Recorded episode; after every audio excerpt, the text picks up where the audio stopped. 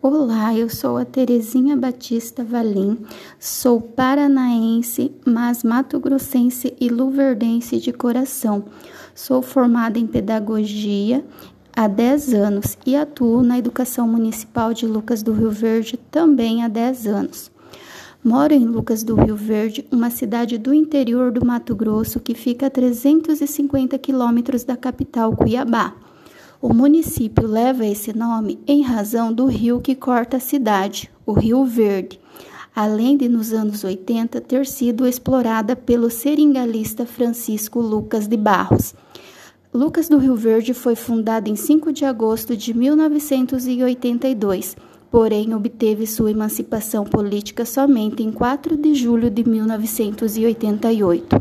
Atualmente, o município possui cerca de 70 mil habitantes e está em constante crescimento.